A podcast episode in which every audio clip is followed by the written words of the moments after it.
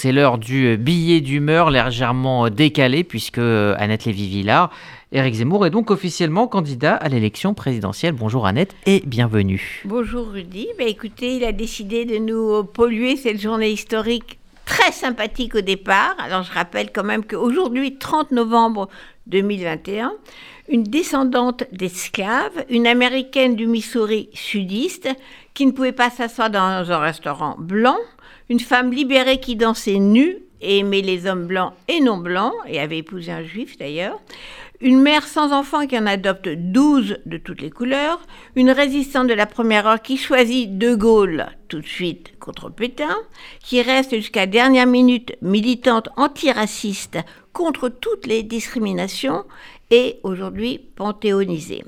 Alors c'est peut-être elle, dans son uniforme de l'armée de l'air à Londres, qui a convaincu De Gaulle, qui lui a euh, attribué la Croix de Lorraine, de donner aussi le droit de vote aux Françaises en 1944.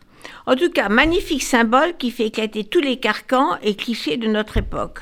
Son entrée au panthéon des grands hommes pulvérise les idées nauséabondes, des misogynes et des xénophobes qui se réveillent aujourd'hui en France dans la sphère, dans la sphère pardon, politique de droite et d'extrême droite. Mais elle déconstruit aussi tous les nouveaux discours de gauche et d'extrême gauche qui collent des étiquettes clivantes, découpant la société selon des lignes de race et de genre.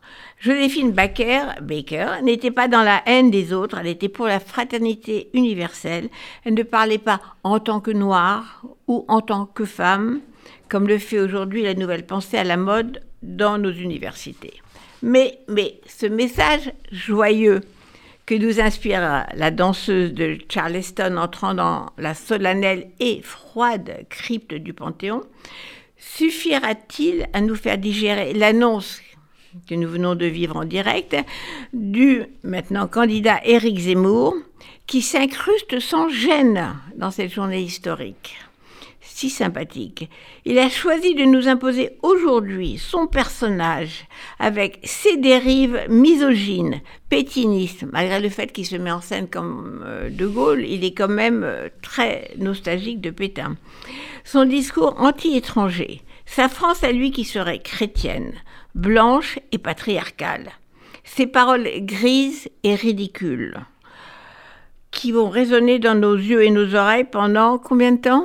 Quatre mois et demi encore. Ok, bon, pendant quatre mois et demi, ça va résonner parce qu'un candidat à la présidence a le droit à la parole sur les ondes et sur les écrans.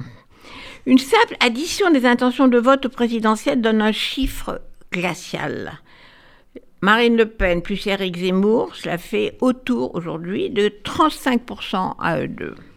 Si on ajoute à ça les électeurs de LR euh, qui reprennent à leur compte euh, les idées de Zemmour, les candidats LR qui euh, piochent dans, le, dans le discours de Zemmour, ça fait beaucoup à droite et extrême droite en cette fin d'année 2021. De quoi gâcher notre plaisir d'écouter chanter Joséphine sur le parvis du Panthéon. Et nous rappelle que l'histoire ne va pas toujours dans le sens du progrès qu'elle peut retourner en arrière. Alors on devrait vite changer la désuète inscription aux grands hommes la patrie reconnaissante sur la façade du Panthéon, de notre Panthéon, pour écrire à la place en lettres aussi brillantes Tolérance, j'écris ton nom.